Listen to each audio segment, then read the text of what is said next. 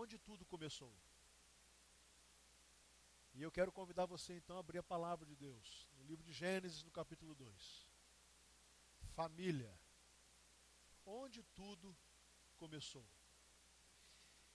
É interessante que esse, essa palavra família, ela é muito conhecida, ela é muito decantada.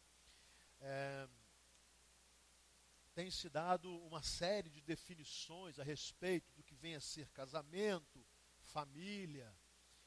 E hoje nós já temos é, socialmente é, considerados diversos tipos de, de família.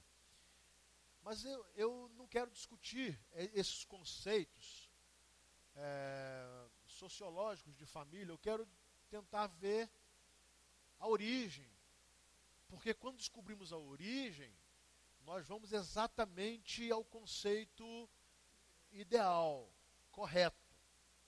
Hoje nós temos diversas formas, sociologicamente falando, de famílias, de constituições familiares.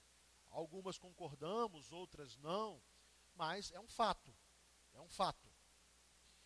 No entanto, para compreendermos qual é exatamente o conceito, o que vem a ser uma família, então nós precisamos ir à origem. Onde isso começou? Quando foi que começou? Como começou? Essa coisa tão maravilhosa chamada família. Capítulo 2 do livro de Gênesis a partir do versículo 4, começa a nos falar assim: Esta é a história das origens dos céus e da terra no tempo em que foram criados. Agora vamos ao versículo 7. Então o Senhor, Deus, formou o homem do pó da terra e soprou em suas narinas o fôlego da vida e o homem se tornou ser um ser vivente. Ora, o Senhor Deus tinha plantado um jardim no Éden para os lados do leste, e ali colocou o homem que formara. Então o Senhor Deus fez nascer do solo todo tipo de árvores agradáveis aos olhos e boas para o alimento. E no meio do jardim estavam a árvore da vida e a árvore do conhecimento do bem e do mal. Um pouco à frente, versículo 15. O Senhor Deus colocou o homem no jardim do Éden para cuidar dele e cultivá-lo. E o Senhor Deus ordenou ao homem: coma livremente de qualquer árvore do jardim, mas não coma da árvore do conhecimento do bem e do mal, porque no dia em que dela comer, certamente você morrerá. Então o Senhor Deus declarou: não é bom que um homem esteja só. Farei para ele alguém que o auxilie e lhe corresponda. Depois que formou da terra todos os animais do campo e todas as aves do céu, o Senhor Deus os trouxe ao homem para ver como lhes chamaria. E o nome que o homem desse a cada ser vivo, esse seria o seu nome. Versículo 21. Então o Senhor Deus fez o homem cair em profundo sono e quando este, enquanto este dormia, tirou-lhe uma das costelas, fechando o lugar com carne. Com a costela que havia tirado do homem, o Senhor Deus fez uma mulher e a levou até ele. Disse então o homem: Esta sim é osso dos meus ossos e carne da minha carne. Ela será chamada mulher, porque do homem foi tirada. Por esta razão, por essa razão, o homem deixará pai e mãe e se unirá à sua mulher, e eles se tornarão uma só carne. O homem e sua mulher viviam nus e não sentiam vergonha. Por enquanto, até aqui. Família, onde tudo começou. Vamos orar.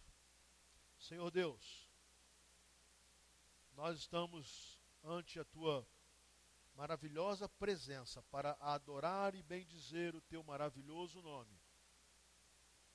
Cremos que o Senhor está recebendo o nosso louvor e a nossa adoração. Cremos que o Senhor está ouvindo e recebendo este culto como uma oferta suave ao Senhor e agradável. Cremos que o Senhor irá nos falar agora por intermédio da tua maravilhosa palavra. Por isso te pedimos, Deus, que o teu Espírito Santo possa falar a cada coração. Que eles que estão aqui no templo, ouvindo pela rádio, acompanhando o nosso culto pela internet, nós pedimos em nome de Jesus que agora a tua palavra seja ouvida, compreendida e assimilada. Para tanto, pedimos perdão para os nossos pecados e abrimos o nosso coração a Ti para dizer que nós reconhecemos que somos pecadores e que recebemos o Teu perdão. Para que agora o Senhor fale livremente ao nosso coração, a fim de que sejamos ricamente abençoados pelo Senhor. Assim oramos em nome de Jesus. Amém. Meus irmãos, o capítulo 1 de Gênesis tem uma, uma narrativa. Falando da origem de todas as coisas, no princípio Deus criou os céus e a terra, a terra era sem forma e vazia, e trevas cobriam a face do abismo, o Espírito de Deus se movia sobre a face das águas, e aí o, autor vai descrevendo é, a ordem da criação no capítulo 1 também está escrito a, a, criação do, descrita a criação do homem, como Deus diz: façamos o homem à nossa imagem e à nossa semelhança, e Deus forma o homem. O capítulo 2 vai nos falar, vai nos levar um pouco mais além. Deixa um pouco para trás os detalhes da criação do universo, da natureza. E vai se ater mais à origem de, desta desta instituição chamada família. Ainda fala de elementos da natureza, mas já colocando a família nessa história e dando à família a importância que ela tem. É por isso que o capítulo 2 parece ser repetitivo, mas não é. Ele vai agora fazer um resumo daquilo que foi a criação, de quem criou, e insere a família. Por isso, o versículo 4 vai dizer: essa é a história das origens dos céus e da terra no tempo em que foram criadas. E aí, o autor começa a dizer, falar que Deus criou, que Deus criou os elementos da natureza, Deus colocou tudo em ordem, e esse Deus formou o homem. A formação do homem como ápice da criação é porque, tendo criado todas as coisas, Deus coloca alguém capaz de estar sobre a natureza na sua administração, no cuidado. E é por isso que o homem é, é, é feito à imagem e semelhança de Deus, alguém que é superior a todos os outros elementos da natureza, a todos os outros animais, alguém que teria capacidade de coordenar, administrar, comandar todas as coisas.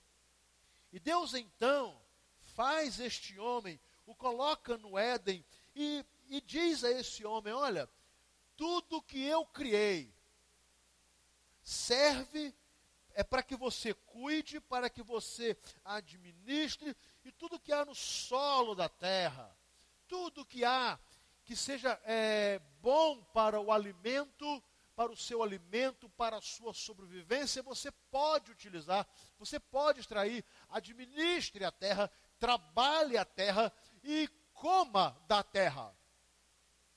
Nesse contexto que Deus está criando é, uma instituição chamada família, Deus coloca um limite. E diz: Olha, vocês podem comer de tudo, vocês só não podem comer de um fruto, de uma árvore, que é a árvore do conhecimento do bem e do mal, para que vocês não pequem, não conheçam é, a, o que há de mal, que eu conheço, mas que não posso ser contaminado pelo mal. Deus coloca o homem e diz que o, propósito de colocar o homem no Éden seria para que o homem cuidasse do jardim, cultivasse a terra produzir, fizesse produzir, se alimentasse dela e dá ao homem algo tremendo. A, até mesmo a capacidade de dar nome a todos os animais e todos os seres. Nesse contexto de, da criação do homem, Deus diz: porém, não é bom que ele esteja só. E não é bom que ele esteja só porque não há nenhum ser criado até então que possa se corresponder com o homem. Não há um ser criado que possa relacionar-se com o homem no mesmo plano. Não há. Em outras palavras, Deus está dizendo: tudo que eu criei é maravilhoso, tudo que eu criei é bom, mas o homem está só. Então, como não é bom ao homem estar só, eu, Deus, lhe farei uma companhia. E é impressionante que o texto diz no versículo 18: Farei para ele alguém que o auxilie, ele corresponda, lhe seja correspondente. Meus amados, Deus não criou a mulher inferior ao homem. Deus não criou a mulher como um, um, um, um elemento, um ser de segunda categoria. Deus não criou a mulher para ter menos oportunidades do que o homem. Deus não criou a mulher para ser subjugada. Isso não é obra de Deus. Um pouquinho na frente nós vamos ver a obra de quem é. Mas isso não é obra de Deus. E é exatamente por isso que é Jesus que vem de novo dar à mulher o lugar que lhe era devido, desde a criação. Porque quando Deus cria a mulher, Ele é claro: eu farei para ele alguém que lhe auxilie, ele seja correspondente, lhe corresponda junto complemento. Um complemento físico, um complemento emocional, um complemento espiritual. É assim que surge a família. Deus cria um homem e a mulher. E o propósito dele é tão perfeito que ele criou esses homens anatomicamente diferentes, porém correspondentes emocionalmente diferentes, porém correspondentes. É impressionante a perfeição dessa criação do homem e da mulher e, consequentemente, a criação da família. Por isso que os conceitos atuais de família, alguns deturpam tudo que Deus fez. Família. Deus criou o homem e a mulher e os uniu e do fruto dessa união eles nasceram filhos. E esse conceito de família é o conceito original, o conceito que vem daquele que fez a família. E não de alguém que remendou a família, de alguém que tentou consertar a família, ou de alguém que tentou até mesmo estragar a família. É aqui, e é assim que tudo começou. Então guarde bem. Quando Deus viu não ser bom o homem estar só, ele disse que lhe faria alguém que lhe fosse correspondente. E aí Deus diz que tendo formado o homem, forma também da terra todos os animais do campo, as aves do céu.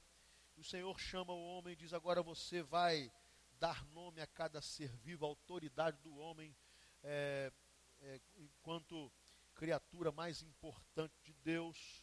Então Deus faz a grande obra. Ele cria a mulher. Cria um ser da mesma natureza o homem do pó da terra, a mulher do homem, mas ele diz assim: ela lhe será correspondente. E aí, Deus diz ao homem: Esta, sim. Por que esta, sim? Dizendo: Não será nenhum outro, nem animal algum, esta. Esta, sim. Esta, sim, lhe será correspondente. E Adão, vendo a beleza da criação, ele vai dizer: É osso dos meus ossos, carne da minha carne. É osso dos meus ossos, carne da minha carne. Essa união, ou esta junção, que faz surgir uma família. Não são dois seres separados que apenas combinarão de viver juntos debaixo do mesmo teto e de dividir o orçamento familiar e de combinar sobre a aquisição de patrimônios e da educação de filhos. Não. Não, não é a união de duas pessoas cada, em que cada um dará um tipo de direcionamento tentando fazer sobrepor a sua própria vontade. Nem pela força masculina, nem pela sabedoria ou sedução feminina. Não. Família é uma união ou uma junção de duas pessoas que agora se tornam uma. Um só corpo, uma só carne, osso dos meus ossos, carne da minha carne. Há uma, uma cumplicidade extraordinária há um envolvimento que deveria ser inseparável, indissolúvel.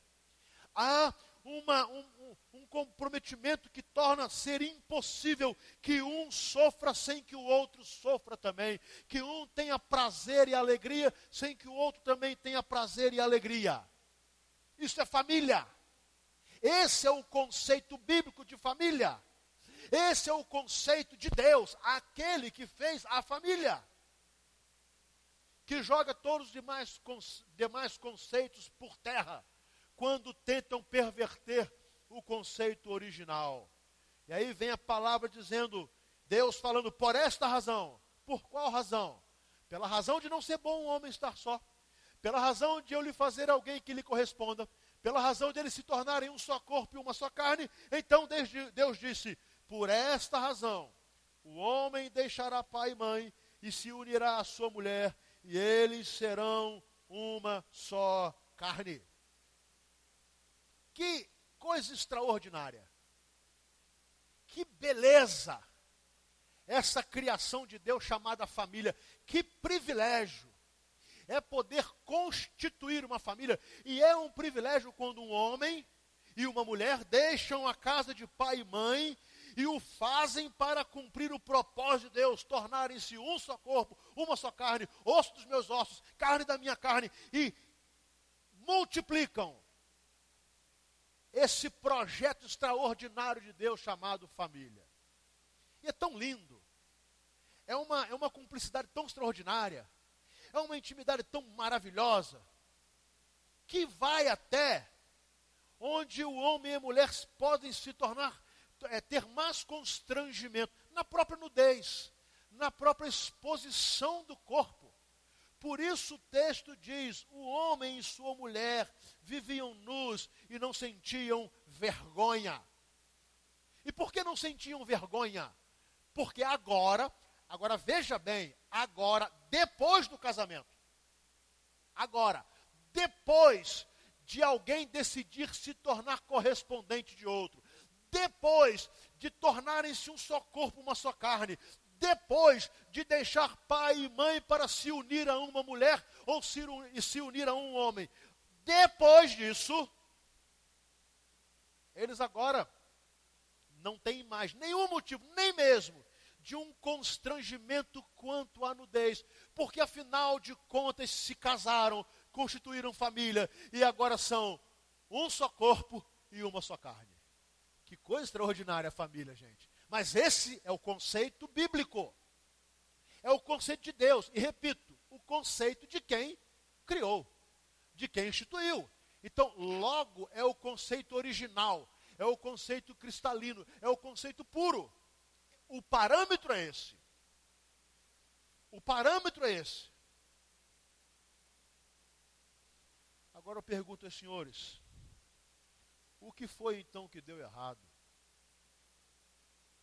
Porque alguma coisa deu errado. Deu errada. Essa coisa tão linda, tão maravilhosa, essa poesia extraordinária, essa, essa felicidade, um jardim maravilhoso, uma natureza rica, linda, próspera, o homem com autoridade sobre a natureza, e Deus lhe presenteia com uma linda mulher, e esta mulher agora é, é, é osso do, do, dos ossos do seu marido e vice-versa, e ela agora, e eles dois podem ter uma vida tão, tão entrelaçada, tão íntima, que nem mesmo a nudez lhes causa constrangimento, verdadeiramente um paraíso. O que foi que deu errado? Vamos então ao capítulo 3.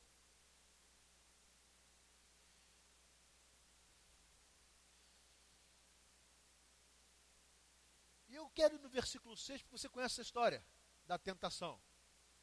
O versículo 6 vai dizer assim: Quando a mulher viu que a árvore parecia agradável ao paladar, era atraente aos olhos, e além disso desejável, para dela se obter discernimento, tomou do seu fruto, comeu e o deu a seu marido, que comeu também. Os olhos dos dois se abriram e perceberam que estavam nus, então juntaram folhas de figueira para cobrir-se. Ouvindo o homem e sua mulher os passos do Senhor Deus, que andava pelo jardim quando soprava a brisa do dia, esconderam-se da presença do Senhor entre as árvores do jardim, por enquanto até aqui. Tudo estava perfeito. Uma família perfeita. Quando a sedução levou, e preste atenção, não só a Eva, como também a seu marido,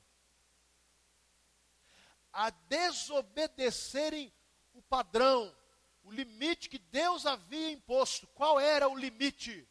Vocês podem comer de todo o fruto que há neste jardim, menos um. Impressionante. Como Deus é abundante em suas bênçãos. Como Ele é abundante em suas bênçãos. Ele não disse, vocês podem comer só de um fruto e estão proibidos de comer todos os demais. Não. Deus disse, vocês podem comer de todos, do fruto de todas as árvores do jardim, com exceção de um fruto, de uma árvore. Olha a abundância de Deus em abençoar. E ele coloca um parâmetro. Agora, por que Deus coloca um parâmetro? Percebam bem: Deus criou o céu e a terra, Deus fez os animais, toda a vegetação, e Deus dá ao homem autoridade sobre a natureza. Mas diz ao homem que sobre ele, homem, quem tinha autoridade era Deus. Dá para perceber? Deus deu autoridade ao homem sobre a natureza. Mas disse ao homem que ele, Deus, ainda tinha e teria sempre autoridade sobre o homem. Então Deus disse: Eu vou dar tudo a vocês. Vocês podem. Bom, deu o privilégio até de nomear todos os animais. Deu o privilégio. Deu o privilégio de, de semear a terra e escolher aquilo que eles desejariam comer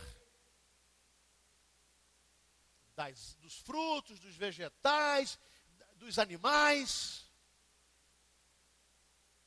Quem era. Se Adão é, era vegetariano, tinha vegetal para comer. Se ele era carnívoro, tinha carne para comer. Se gostava uma frutinha de sobremesa, tinha fruta para comer. Olha só, o banquete. Mas colocou um limite. Quando este limite é quebrado, quando esse limite é desobedecido, quando o homem demonstra sua insatisfação para com a autoridade de Deus, tudo muda. Tudo muda. A mulher viu que o fruto era agradável ao paladar, atraente aos olhos e desejável para dela se obter conhecimento, tomou do fruto e comeu, deu ao seu marido e ele comeu também. Alguns dizem que Adão foi o primeiro marido mandado. pela mulher. Portanto, alguns aqui não fiquem tristes, vocês não estão sozinhos. Não vou citar nome. Vovô, não fica triste não, você não está sozinho, entendeu? Gente, a seriedade,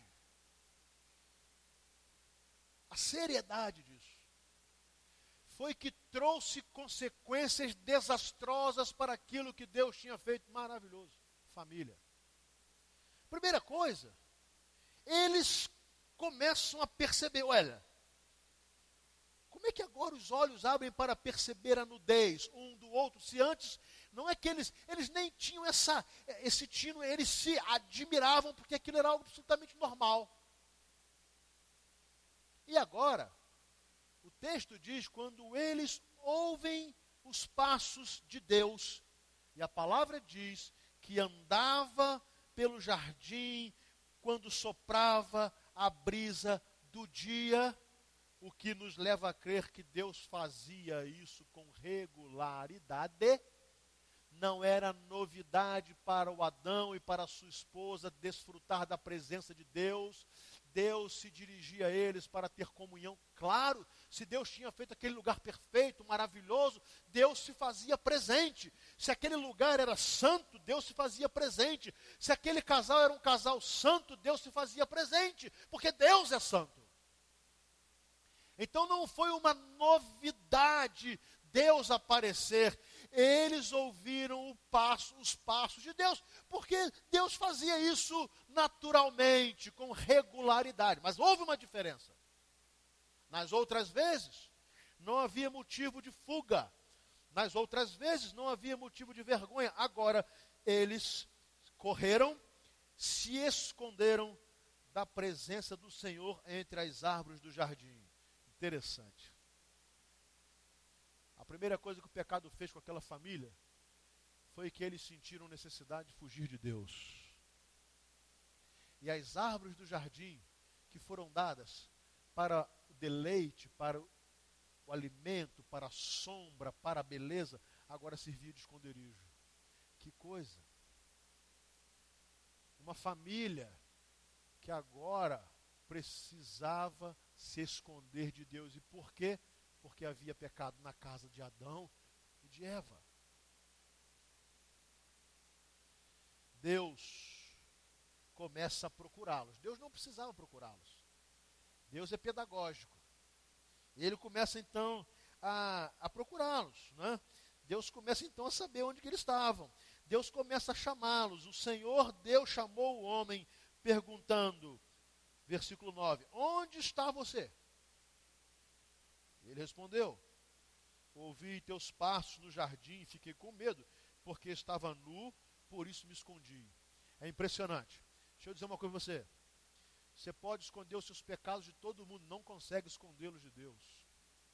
Diante de Deus, todo homem está nu.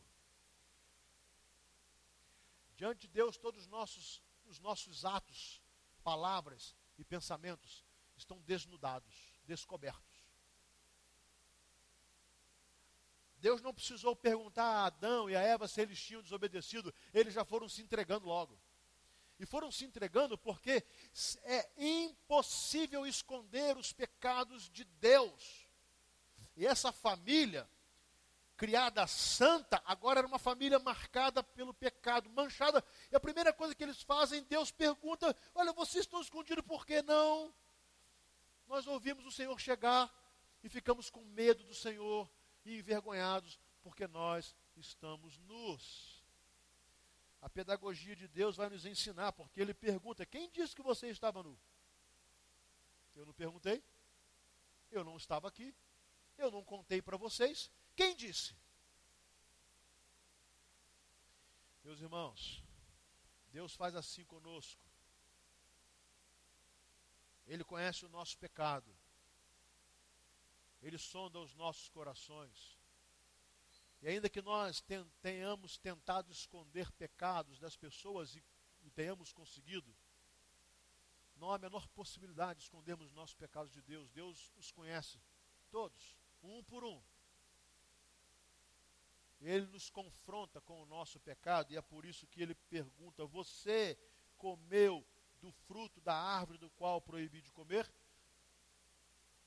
Isso era uma dialética, né? Porque Deus sabia. Isso era uma estratégia de Deus. Deus sabia que eles tinham comido. Lógico, óbvio, mas Deus, Deus, eu quero a confissão de vocês.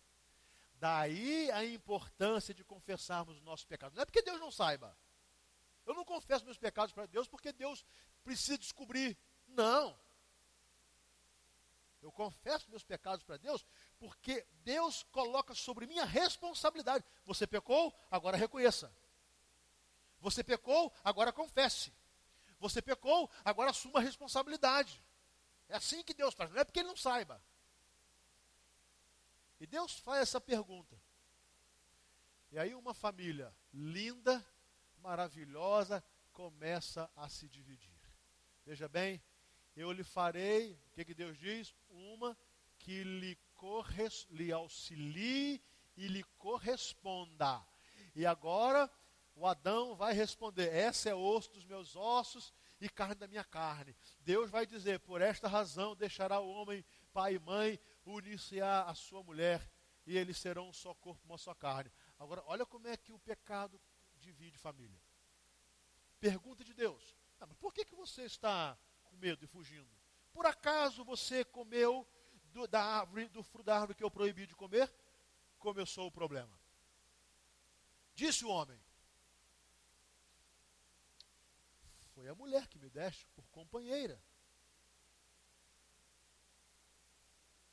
Percebam a destruição que o pecado traz para uma família. Começou. Começou. O Adão disse o seguinte: Senhor, a culpa é dela. Na verdade, é dela, não é tua. Que foi o Senhor que me deu. E o Senhor disse que ela seria companheira. O Senhor disse que ela me corresponderia. O Senhor disse que ela seria, é, me auxiliaria. O Senhor disse que ela iria me ajudar. Olha só, olha o que ela fez. Então, aquela família original, linda, perfeita, unida, osso dos meus ossos, carne da minha carne, começa a ter um racha. A primeira desavença é a covardia do Adão. Foi ela. Não é culpa minha, é culpa dela. Não fui eu que pequei deliberadamente, ela me deu. E aí, o Senhor vai, beleza, tranquilo? Então vou conversar com Eva. E pergunta a mulher: Então, mulher, o que foi que você fez? Repito, Deus sabia o que ela tinha feito. Não era segredo. Mas ele queria ouvir a confissão da boca da mulher. O que foi que você fez? O que, que Eva fez? Bom, não dá para culpar o Adão, vamos culpar alguém. Senhor, foi a serpente que me enganou e eu comi. Na verdade, ambos colocaram a culpa em Deus. Porque Deus fez tanto a serpente quanto fez a mulher. Desde então, homem e mulher começam a transferir as responsabilidades por seus atos. Por isso que, invariavelmente, quando há um divórcio, pode ter certeza, nunca a culpa total, absoluta de uma pessoa só. Vai para a história, vai pesquisar. Pode haver uma parcela maior, pode haver uma falta de sabedoria, até falta de caráter, tudo isso. Mas vai lá. O problema é que esse, essa família original, quando desobedece a Deus, rompe os limites que Deus colocou, começa agora, não sou eu, não fui eu, foi a mulher, foi a serpente, não fui eu, não fui eu, não fui eu, e uma desavença começa, óbvio. Aí você sabe que às vezes acontece isso com a minha família e com a sua também. Quando há pecados familiares, nós começamos a transferir responsabilidades. Eu pequei, mas foi porque a minha esposa fez isso. Eu pequei, mas porque os meus pais fizeram isso. Eu pequei, mas porque os meus filhos fizeram isso. E nós começamos a transferir responsabilidades para não dizermos a Deus: Deus, nós pecamos. Nós pecamos. Eu pequei. E aí, o que vem depois disso? Consequências. Não tem jeito consequências. Nós podemos escolher os nossos caminhos. Só não podemos escolher as consequências das escolhas dos nossos caminhos. Não tem jeito. E aí Deus começa a dizer: ah, beleza, não é culpa sua, não é culpa da, da Eva, não é culpa. Ninguém tem culpa.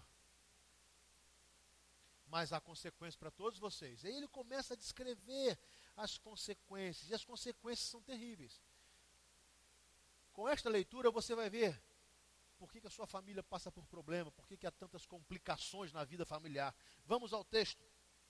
Versículo 14. Então o Senhor Deus declarou à serpente: Uma vez que você fez isso, maldito é você entre todos os rebanhos domésticos, entre todos os animais selvagens. Sobre o seu ventre você rastejará e pó comerá todos os dias da sua vida. Porém, inimizade entre você e a mulher, entre a sua descendência e o descendente dela, este ferirá a sua cabeça e você lhe ferirá o calcanhar. Ah, a mulher declarou: consequências. Multiplicarei grandemente o seu sofrimento na gravidez. Com sofrimento você dará à luz filhos. Seu desejo será para o seu marido, e ele a dominará. E ao homem declarou: Visto que você deu ouvidos à sua mulher e comeu do fruto da árvore da qual ordenei a você que não comesse, maldita é a terra por sua causa, com sofrimento. Você se alimentará dela todos os dias da sua vida. Ela lhe dará espinhos e ervas daninhas, e você terá que alimentar-se das plantas do campo. Com o suor do seu rosto você comerá o seu pão, até que volte à terra, visto que dela foi tirado, porque você é pó, e ao pó voltará.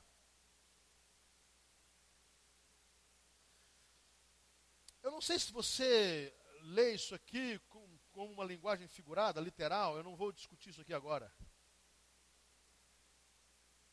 Mas eu posso afirmar que você entende que é a partir daqui que as complicações familiares começaram. A partir daqui que os problemas familiares começaram. E ele começa a dizer que a mulher teria uma vida agora diferente. Não era o propósito de Deus. Lembrem-se que lá no início, não é bom que o homem esteja só. Far-lhe-ei alguém, lhe darei alguém que lhe auxilie e lhe seja correspondente. Agora está dizendo que o desejo da mulher será submetido ao marido.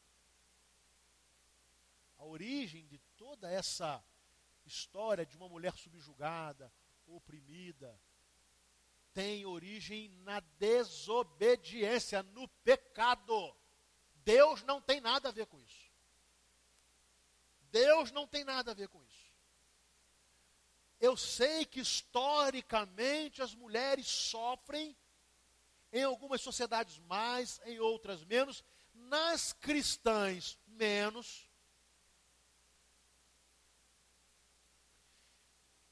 Porque receberam uma consequência. E é óbvio. Quantos problemas conjugais existem por causa disso? Maridos opressores, maridos egoístas, maridos arrogantes, maridos tiranos, maridos violentos. Quantos casos existem assim? De mulheres infelizes. Mas Deus não tem nada a ver com isso. Isso não foi propósito de Deus. Deus não criou a mulher para isso. Deus criou a mulher para que ela fosse igual ao homem e lhe completasse, e vice-versa. Não foi para que ela fosse um ser humilhado, subjugado, de forma alguma.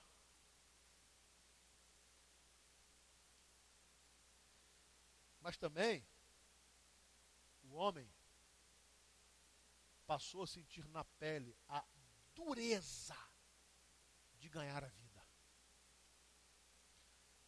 Trabalho não é consequência do pecado, não. O trabalho, Adão já trabalhava.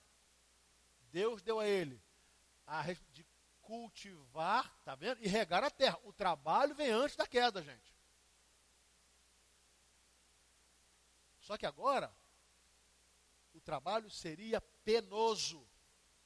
Só que agora a terra perfeita, abençoada, seria amaldiçoada e ela, cria, ela, ela teria espinhos e cardos junto com flores entrariam os espinhos.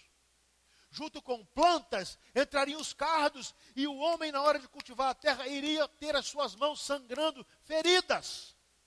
Agora, ter o pão de cada dia, o homem ficou insatisfeito, ele poderia comer alegremente de todo o fruto de todas as árvores, com exceção de uma. Agora, ele ia lutar palmo a palmo por um fruto só. E é por isso que todos os dias nós nos levantamos pela manhã muito cedo e saímos para o trabalho e corremos um mundo competitivo, um mundo injusto, um mundo duro. Ganhar o pão de cada dia é duro e aqueles que agora estão sofrendo a infelicidade do desemprego sabem muito bem o que eu estou falando. Um mundo frio, em que as pessoas não olham mais para as pessoas, quem trabalha aqui em instituição financeira sabe o que eu estou falando. Você é apenas um número. E se não der um número melhor no mês que vem, você não tem valor. Por quê? Porque agora o trabalho teria uma, uma, uma consequência. Agora sim, agora comer do fruto da terra seria duro, difícil. E esse suor do rosto não é questão do suor do trabalho, porque para trabalhar normalmente tem que suar. Mas é o seguinte: vai ser tão duro, tão duro, tão duro, tão duro, que você vai ter que suar e suar muito para manter a sua família. E nós sabemos que é exatamente isso que acontece, gente. Mas teria Deus alguma coisa a ver com isso? Não. A família foi feita de uma outra forma, de um outro propósito. As, as famílias passaram a ter toda essa dureza por causa do pecado. Versículo 20: Adão deu à sua mulher o nome de Eva, pois ela era mãe de toda a humanidade. O Senhor Deus fez roupas de pele e com ela vestiu Adão e sua mulher. Nada disso seria necessário. E esse conceito atual, não, aí as praias de nudismo, comunidade, não, porque o homem foi feito assim, nu, e a mulher, sim. Mas sem pecado. Agora não dá. Agora não dá mais. É por isso que existem as roupas. É por isso que ela é necessária. E aí eu falo àquelas pessoas que gostam de vestir roupas que mais parece que estão sem roupas, que isso é pecado. Porque não dá mais. Não dá mais. A exposição do corpo a hoje não é mais para apenas apreciação da beleza da criação, é para o pecado. Não dá mais. Mas olha que coisa linda. Deus vestiu o homem e a mulher. Como? Os vestiu com roupas de pele de animais. Ou seja, começa aqui a história do sacrifício. Para que homem e mulher não precisassem mais se envergonhar, animais foram sacrificados. Sangue foi derramado. A partir de então, eles saem do paraíso. Versículo 24: Depois de expulsar o homem, colocou a leste do jardim do Éden querubins e uma espada flamejante que se movia guardando o caminho para a árvore da vida. Deus falou: não dá mais para eles ficarem aqui. Aqui é lugar de santidade. Aqui é lugar de beleza. Aqui é lugar de pureza. Aqui é um lugar de perfeição. Porque eu os criei perfeitos e santos e puros. Eu os criei. Não dá mais para ficar aqui. Meus irmãos, desde então, as famílias foram cada dia mais, em cada sociedade, geração após geração se afastando de Deus. É por isso que hoje existem tantos conceitos deturpados de família. Porque vão para longe de Deus. Não precisa casar, junta. Você pode casar com uma, duas, três, quatro, ou vice-versa. Você pode ser um esposo e ter três mulheres. Você pode se casar com alguém do mesmo sexo. Você não precisa mais desse negócio de se casar. Vocês são apenas animais sexuais que vivem para satisfazer instintos. Percebem como esse negócio veio se, se deteriorando absurdamente? Absurdamente. Hoje há defensores da liberação de sexo entre seres humanos e animais, mesmo Deus tendo dito: tudo que eu fiz da criação, nada corresponde ao homem, só se eu criar alguém e criou a mulher. Desde então, a família vem andando numa direção completamente distinta de Deus, diferente de Deus, e por isso tanta infelicidade familiar, tanta tristeza familiar, tanto, tanto adultério, tanto divórcio, tanta briga, tanta violência, tanta miséria, tanta desgraça, tantos filhos rebeldes, tantos filhos drogados, tantos filhos que destroem a vida, tanta tristeza e desgraça na família. Mas não foi esse o projeto de Deus o projeto de Deus continua original. Deus fez o homem e para ele fez uma mulher que lhe corresponder igual a ele, com funções diferentes, mas igual a ele, com o mesmo valor, merecendo o mesmo respeito, o mesmo carinho, o mesmo cuidado, a mesma atenção. E disse a eles: multipliquem e enchem a terra. Vocês são um só corpo e uma só carne. A nudez de vocês não é uma nudez vergonhosa, porque eu fiz vocês para que fossem um só. Esse é o projeto original de Deus. Por isso, meus amados casais e amados namorados, por isso que Deus aprova a nudez, a vida sexual, nos moldes que Ele fez. Casamento. Fora disso é perversão, é pecado. E aí a palavra vai corroborar: Bendito seja o leito do matrimônio sem mancha e sem mácula. Por quê? Porque há um projeto original. Há um ideal, e esse ideal é de Deus. E se nós quisermos ser famílias felizes, nós precisamos voltar ao ideal de Deus. Os casais precisam manter relacionamentos puros. Os casais precisam saber que é, a vida sexual, ela é banhada de moralidade, de respeito, sim. Há um padrão. Deus determinou esse padrão de fidelidade, de carinho, de respeito, de dignidade. Deus fez assim. É preciso que os casais entendam que agora não são mais dois, são um só. Então, o que me fere, fere a minha esposa, o que me alegra, alegra a minha esposa, a minha tristeza será a tristeza da minha esposa e vice-versa, senão não dá, não é casamento, não é família. Deus idealizou uma família pura, e que essa casa fosse uma casa que não faltasse nada.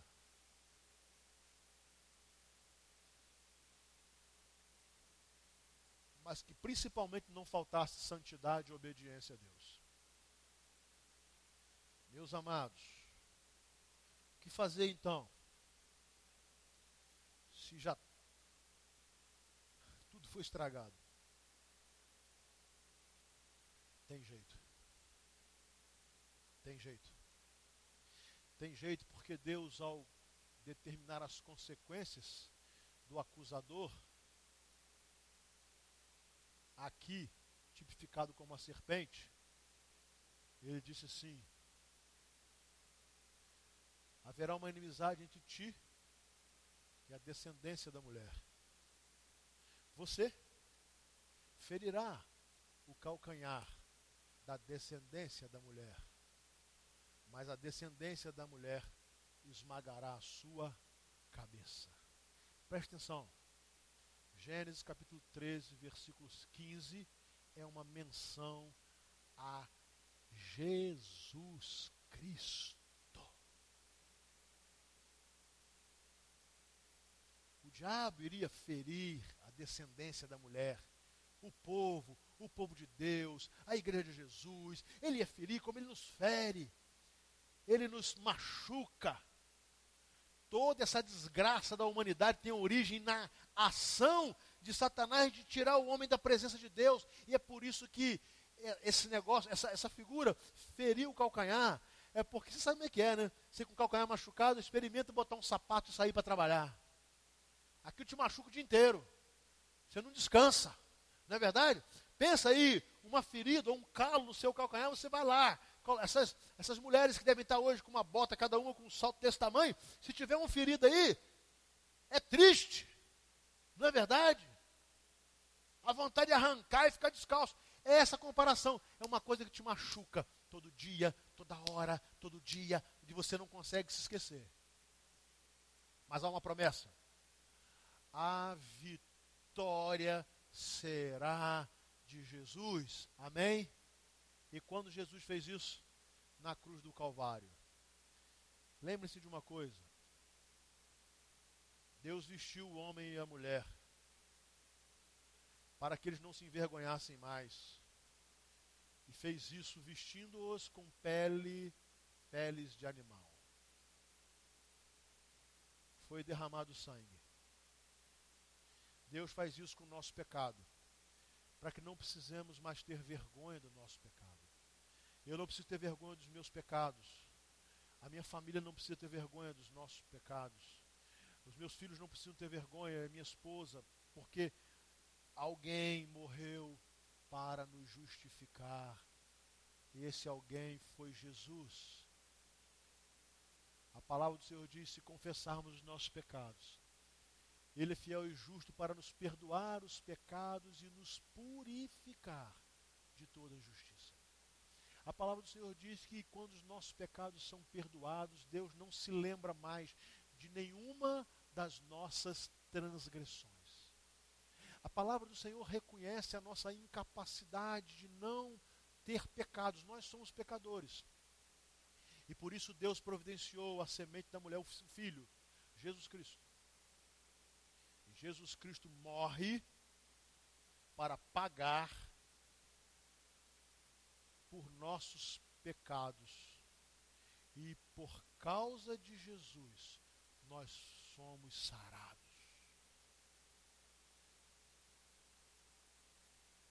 Eu quero concluir dizendo que tem jeito para minha família. Tem jeito para sua família também precisamos voltar ao conceito original. Precisamos retomar ou retornar aquilo que Deus nos propôs. Eu preciso olhar para minha esposa, olhando-a como Eva antes da queda. Ela precisa olhar para mim, me vendo como Adão antes da queda para lutarmos e confessarmos os nossos pecados, sabendo que o nosso Deus em Jesus Cristo é fiel e justo para nos perdoar de todos os pecados. Que coisa maravilhosa é saber que tem jeito para a nossa família. O que Deus não aceita é que continuemos no pecado. Isso não. Mas Ele tem um propósito para minha casa e para sua casa e é um propósito de felicidade, é um propósito de prosperidade, é um propósito de trabalho agradável, é um propósito de satisfação, é um propósito de companheirismo. Eu vou falar para você, homem, marido, se até hoje você tem sido marido que pensa ser superior à sua mulher, arrependa-se agora, porque Deus não fez isso. Se você acha que a mulher é a segunda voz na sua casa sempre, arrependa-se disso. Isso não foi Deus quem fez. Se você acha, mulher, que agora o marido é a segunda voz na sua casa, arrependa-se, Deus também não fez isso. Deus fez um para o outro pessoas que se corresponderiam se complementariam e seriam auxiliares um do outro e seriam bênçãos. Deus tem felicidade para a nossa família, gente. Mas nós precisamos voltar ao projeto original. Não dá para voltar ao Éden. Não dá para voltar ao tempo sem nenhuma contaminação. Mas dá para voltar a Deus. Voltarmos em direção a Deus com os nossos pecados lavados no sangue de Jesus. E aí podemos voltar a Deus sem nenhuma vergonha. Ninguém precisa se esconder de Deus, até porque é impossível, é uma tolice. Ninguém precisa tentar esconder os seus pecados de Deus, os mais ocultos possíveis, é impossível. Deus fala assim: você está se escondendo por quê? Por acaso você pecou? Ele sabe. Ninguém precisa. Mas todos precisam voltar a Deus.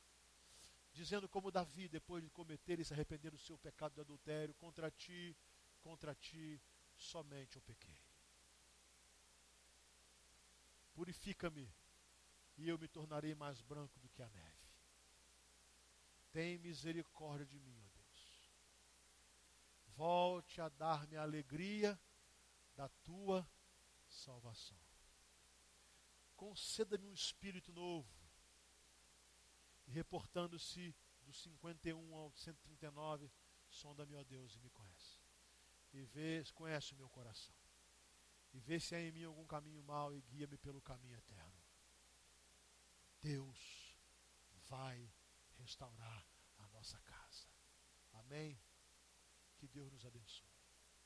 Vamos nos colocar em pé. Eu quero convidar a nova canção a estar aqui.